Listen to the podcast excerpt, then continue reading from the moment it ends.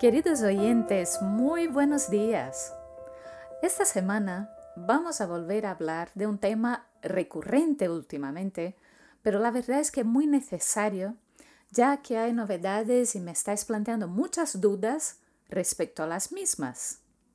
Vamos a hablar de las dosis adicionales en personas que han recibido una pauta completa de vacunación frente a la COVID-19, o sea, personas que han recibido las dos dosis iniciales, pero que necesitan una tercera porque hay muchas posibilidades de que no hayan hecho una buena inmunización, o sea, una buena respuesta a las dos dosis iniciales. Por eso, os quiero contestar a las preguntas más frecuentes que me están llegando a la consulta. Por ejemplo, todos me preguntáis, ¿la tercera dosis es para todos los pacientes con esclerosis múltiple? Pues no. De momento, en España, solo está indicada para aquellos pacientes que reciben determinados fármacos inmunosupresores, en concreto, aquellos pacientes que reciben unos fármacos a los que llamamos anti-CD20. ¿Y cuáles son estos fármacos anti-CD20? Los utilizados hoy por hoy en España para tratar la esclerosis múltiple son el rituximab, el ocrelizumab y el ofatumumab. Los dos primeros se administran en infusiones intravenosas. ¿Qué quiere decir?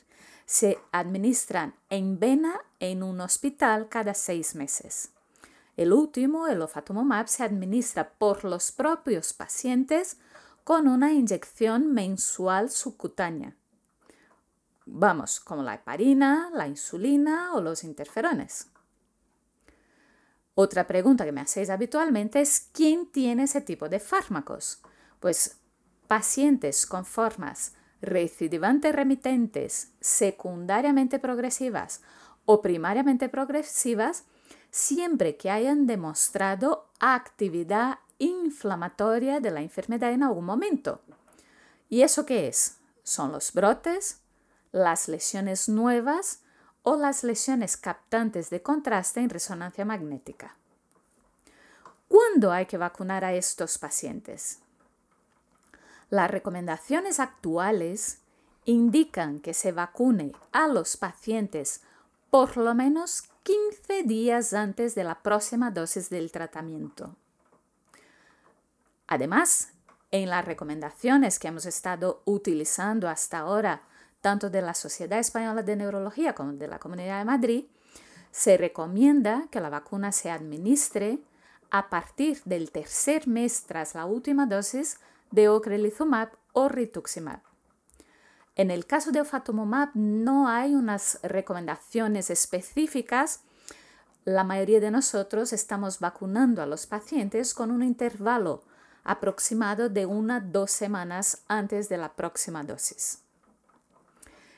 En aquellos pacientes que ya han finalizado para siempre su tratamiento con cualquiera de estos fármacos, se vacunarán hasta tres meses tras la última dosis de ocrelizumab o fatumumab y hasta seis meses tras la finalización de rituximab, o sea que esos pacientes son considerados inmunodeprimidos hasta tres meses tras la última dosis de ocrelizumab o fatumumab y hasta seis meses tras la finalización de rituximab.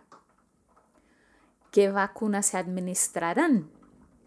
En el documento se recomienda administrar una dosis adicional de la vacuna que se ha dado con anterioridad a ser posibles a ser posible vacunas con ARN mensajero.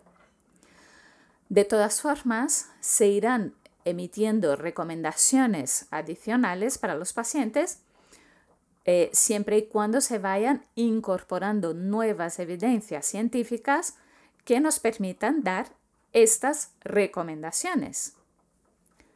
Otra pregunta que siempre me hacéis es si hay que hacer posteriormente a la vacuna la detección de anticuerpos, también conocida como la serología frente al COVID-19, para saber si la vacunación ha sido eficaz o no. En el documento se recomienda no realizar pruebas de detección de anticuerpos para conocer la respuesta a la vacunación. De forma generalizada a todos los pacientes, no. ¿Y por qué? Porque la respuesta del sistema inmunológico es mucho más compleja que un simple título de anticuerpos y además no existe hoy por hoy un nivel de estos anticuerpos que pueda predecir si un individuo está protegido tras la vacunación o no. Con lo cual, no hay una recomendación de realizar esas pruebas de forma generalizada en todos los pacientes. Ahora bien, en algunos pacientes en concreto, sí que realizaremos estas pruebas para fines eh, que nosotros estimemos oportunos en la consulta. Y la última cosa que me preguntáis es, ¿estas recomendaciones son definitivas? ¿Se vacunará algún otro tipo de paciente en un futuro? ¿Es esperable que haya algún cambio en un futuro? Pues el mismo documento de aprobación hace referencia a que se irán emitiendo recomendaciones adicionales a medida que se vayan incorporando nuevas evidencias, como he dicho anteriormente. O sea, que es esperable que con el tiempo eh, los, los expertos que se dedican a hacer ese tipo de documentos pues vayan incorporando información procedente de otros países con una vacunación más adelantada quizás que la nuestra y que indican qué otros tipos de pacientes inmunodeprimidos, en este caso de pacientes con esclerosis múltiple inmunodeprimidos, van a necesitar una tercera dosis de vacunación. Y eso es todo por hoy. Espero haber aclarado por lo menos las dudas más frecuentes que se están planteando durante esa semana tras, la, eh, tras lo que ha dicho el Ministerio sobre el que vamos a necesitar una dosis adicional a los pacientes inmunodeprimidos. Nos vemos la semana que viene, seguramente con algún tema de los que me proponéis vosotros en cualquiera de las redes sociales en las que me podéis encontrar.